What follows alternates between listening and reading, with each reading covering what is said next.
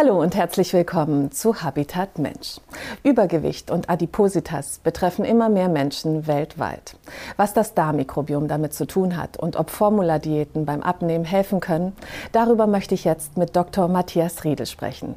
Er ist Ernährungsmediziner, Diabetologe und ärztlicher Leiter des Medikums in Hamburg. Schön, dass Sie da sind. Vielen Dank für die Einladung, Frau Budowski. Herr Dr. Riedel, wie unterscheidet sich das Darmmikrobiom eines übergewichtigen Patienten von dem normalgewichtiger? Ja, wir wissen, dass ganz bestimmte Bakterienstämme überhand nehmen bei Übergewicht. Und es ist eben nicht nur die absolute Zahl der Bakterien, sondern wir wissen, es sind auch bestimmte Relationen. Wir haben das Verhältnis von Bakterioides und Firmicutes.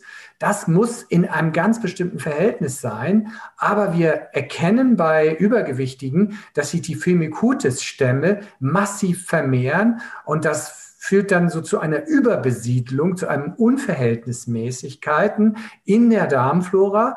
Und äh, diese Bakterienstämme, die sich da massenhaft vermehren, die sind auch in der Lage, aus unserer Ernährung, aus den Ballaststoffen noch zusätzliche Kalorien zu gewinnen. Naja, und das ist dann etwas, was auch noch zum Übergewicht beiträgt. Das heißt, diese Firmicutes-Bakterien sind sozusagen die Bösen. Das kann man so sagen. Ja, wir wissen, dass äh, in der westlichen Welt eine dramatische Verarmung äh, der Bakterienarten im Darm stattfindet. Und wenn wir einmal Naturvölker untersuchen, dann stellen wir fest, die haben alle eine ähnlich hohe Artenvielfalt. Und diese Artenvielfalt, die brauchen wir tatsächlich, um gesund zu sein. Und wie kommt es, dass gerade bei übergewichtigen Menschen die Vielfalt des Darmmikrobioms so gestört ist? Äh, es kann sein, dass ein, äh, eine verschobene Nährstoffrelation, also das, was wir essen, dazu führt, dass äh, bestimmte Nährstoffe überhand nehmen. Das könnten beispielsweise eben auch zu viele Kohlenhydrate sein. Das ist ja für unsere westliche Ernährung geradezu typisch, viele raffinierte Kohlenhydrate. Und das kann natürlich auch zur Verschiebung des Darmgleichgewichts führen. Aber wir wissen mittlerweile, dass äh, die, äh, die, die Flora, also der, der, die Artenvielfalt im Darm, von allen möglichen Faktoren abhängig ist. Vom Stress, äh, von unserem psychischen Zustand, von Erkrankungen. Äh, es gibt sogar auch eine zirkadiane, also eine über den Tagesverlauf sich verändernde Darmflora. Also das ist ein total lebendiges, komplexes System. Und äh, deshalb muss man ganz fairerweise sagen, äh, wir schauen da in eine Blackbox, also in einen dunklen Raum mit einer Taschenlampe und sehen verschiedene Details und erkennen auch Zusammenhänge. Aber das Licht in diesem Raum hat noch keiner angeschaltet. Aber es ist tatsächlich so, dass Ernährung für die Vielfalt des Darmmikrobioms schon relevant ist, oder? Unbedingt, ja.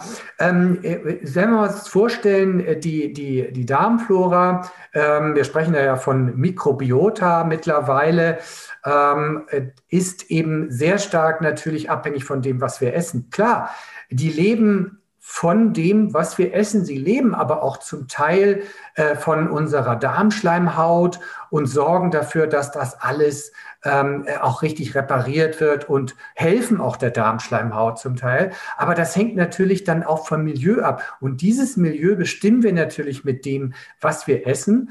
Wenn wir da eingreifen mit der falschen Ernährung, und das stellt natürlich auch die Frage, was sollte der Mensch essen? Und diese Frage wissen wir immer besser zu beantworten. Das, was der Mensch essen sollte, was für uns gut ist, ist auch automatisch gut für die Darmflora. Stichwort mikrobiomfreundliche Ernährung. Das wird ja immer wieder in diesem Zusammenhang genannt. Was ist denn eine mikrobiomfreundliche Ernährung? Mikrobiomfreundliche Ernährung ist gleichzeitig auch die menschengerechte oder ich sage es mal die artgerechte Ernährung. Ich will es mal so beschreiben. Das, was äh, der Mensch am meisten, mit am meisten falsch macht, äh, das ist eine ballaststoffarme Ernährung. Und wahrscheinlich kann man das damit am besten beschreiben, weil eine ballaststoffarme Ernährung bekommen wir dadurch, dass wir zu wenig Pflanzen essen. Und damit meine ich jetzt eben nicht vegetarisch ein, ein Weißbrot oder Cracker, das ist ja auch vegetarisch, sondern ich meine tatsächlich Gemüse. Wer ausreichend Gemüse isst, Nüsse, Pilze, der hat auch die richtige Menge an Ballaststoffen. Und äh, wir wissen, dass 90 Prozent der westlichen Bevölkerung nicht genug Ballaststoffe zu sich nimmt. Wir liegen im Schnitt bei 20 Gramm Ballaststoffen am Tag, die Amerikaner nur bei 15 Gramm. Es sollten aber mindestens 30 Gramm Ballaststoffe gegessen werden. Und äh, diese Ballaststoffe sind es eben, was den, ich sag's mal, den guten Darmbakterien auf die Sprünge hilft. Es dient ihnen als Nahrung und es fördert gleichzeitig auch unsere Darmgesundheit, reguliert den Stuhl. Was kann man denn tun, um das Darmmikrobiom wieder ins Gleichgewicht zu bringen? Als allererstes ist es den Bakterien, den sogenannten guten Darmbakterien, das Futter zu geben, das die brauchen. Und äh, die erste Maßnahme, das rate ich allen Menschen, achte auf deine Ballaststoffaufnahmemenge. Das kann man durch äh, das Gemüse am besten erreichen, wenn wir 400, 500 Gramm Gemüse am Tag essen. Die Ernährung ist für Menschen, wenn sie gut sein soll, eine pflanzenbasierte. Eine pflanzenbasierte Ernährung mit tierischer Beikost, das ist das Motto was wir in unserer Gesellschaft aber auf den Tellern sehen, das ist das 1000 Gramm Steak mit einer Zuckerschote daneben und einem Garnierungssalatblatt. Also die Perversion möchte ich mal so, man kann das mal essen, klar, aber das ist eigentlich die Perversion der gesunden, artgerechten Ernährung, wie, wie ich das und wie die Wissenschaft das definiert. Übergewichtige möchten ja gerne abnehmen. Jetzt würde ich gerne noch mal auf das Darmmikrobiom zu sprechen kommen, das in dem Fall ja im Ungleichgewicht ist, äh, wenn man äh, zu viel wiegt. Kann man überhaupt mit einem adipösen Darmmikrobiom abnehmen? Ja, kann man, aber es ist ungleich schwieriger. Wie stark die Rolle des ähm, veränderten ähm, Darmmikrobiom ist, das ist schwierig zu sagen, weil Übergewicht ist tatsächlich ein, ein multikausales Geschehen. Das heißt, es gibt verschiedene Ursachen, die, die reichen von der Psyche, den Ernährungsgewohnheiten und vielen anderen Stoffwechselbesonderheiten, sodass man das ähm, Verhältnis der Darmbakterien zueinander jetzt nicht überbewerten sollte. Aber im Einzelfall kann das ein enormer Bremsklotz sein. Und dann lohnt es sich auch darüber Gedanken zu machen, wie kann ich die Bakterienrelationen optimieren. Genau, weil so wie ich das jetzt verstanden habe, ist das ganz, ganz wichtig. Diese Ratio Firmicutes Bacteroidetes, die muss einfach im Gleichgewicht sein, dass wirklich auch eine Abnahme stattfinden kann. So sehe ich es auch, ja. Die Problematik ist natürlich zu erkennen, bei welchem Patienten spielt das eine große Rolle und bei welchem spielt es eine geringere Rolle. Und die Frage ist natürlich, reicht es, das wäre der erste Versuch. Reicht es, die Ernährung artgerechter zu gestalten, also auch mit mehr Ballaststoffen, pflanzlich basierter zu machen, um diesen Firmicutes-Stämmen ein bisschen den Garaus zu machen, äh, sie sozusagen wieder in die Defensive zu drängen und die Bakterioditis wieder mehr, denen wieder mehr Oberhand gewinnen zu lassen? Probiotika und Präbiotika werden ja häufig äh, mit der Verbesserung des Darmmikrobioms in Verbindung gebracht. Wann macht es denn Sinn, die tatsächlich einzunehmen?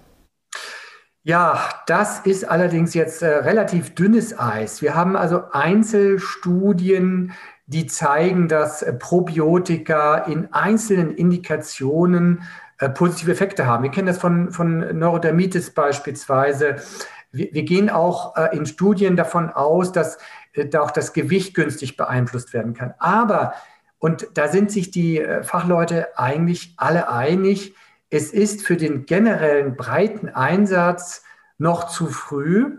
Wer sich jetzt hinstellt und sagt, nimm bitte Präparat XY und du nimmst damit leichter ab, hm, der muss sich den Vorwurf gefallen lassen, das, so weit sind wir noch nicht. Es wäre schön, wenn wir es bald haben, aber wie wir die Relation im Darm dauerhaft, und darum geht es ja auch, einstellen, umstellen, beeinflussen, das müssen wir noch genauer erforschen. Das heißt, es macht jetzt wahrscheinlich keinen Sinn, einfach mal in der Apotheke zu gehen und sich mit Probiotika einzudecken, sondern man sollte das wirklich ärztlich abklären und sich da auch die richtigen Bakterien empfehlen lassen im Zweifel. Richtig, also das muss man immer mit einem Ernährungsmediziner besprechen, äh, weil, weil das ist derzeit, viele Gastroenterologen vielleicht auch, aber die Ernährungsmediziner ist derzeit die einzige Berufsgruppe, die sich auch damit wirklich intensiv befasst und da auch fundierte Angaben zu machen kann. Wenn man äh, solche Probiotika googelt, dann äh, sieht man gleich diverse Angebote und alle versprechen das Blaue vom Himmel. Wir wollen gerne, wenn wir übergewichtig sind, gehen wir zum Arzt und sagen, mach mir das weg. Hast du da was? Ja? Und dieses was ist dann die Pille, das ist die Tinktur, das ist die Mischung und das ist unser Denken. Davon müssen wir uns verabschieden. Das ist viel komplexer, weil Übergewicht hat was mit Verhalten zu tun, mit Nährstoffrelationen und natürlich auch mit der Darmflora. Aber sich nur auf eins zu stürzen, äh, das führt nicht zum Erfolg. Ich denke, die Gefahr ist ja auch, dass, wie Sie gerade erwähnt haben, eine Fülle von äh, Produkten auf dem Markt sind und wahrscheinlich auch qualitativ große Unterschiede sind, oder? Das kommt nochmal dazu. Es gibt ja gar keine richtige Kontrolle. Ähm, das ist ein wirklich ein überbordender Markt, in dem es sehr, sehr schwierig ist, äh, den Überblick zu behalten. Und als Laie ist man damit komplett überfordert. Ich würde sagen, erstmal nochmal Finger davon, das ist äh, möglicherweise oder mit großer Wahrscheinlichkeit verschwendetes Geld. Und vor allen Dingen, eins muss man auch bedenken, wenn wir Bakterienmischung einnehmen, um damit einen gesundheitlichen Erfolg zu haben, könnte es ja auch durchaus sein, dass wir diesen Erfolg gar nicht bekommen, sondern dass wir etwas anderes damit bewirken. Eine aktuelle Studie hat gerade die Auswirkungen von Diäten mit hohem Proteingehalt und Diäten mit normalem Proteingehalt auf das Darmmikrobiom untersucht. Was ist denn dabei herausgekommen? Ja, das Ergebnis war eindeutig. Der höhere Anteil an Protein in der Ernährung war günstiger für die Darmflora als der niedrige. Und wir reden hier von dem Verhältnis dem Doppelten. Es waren also 15 Prozent und 30 Prozent.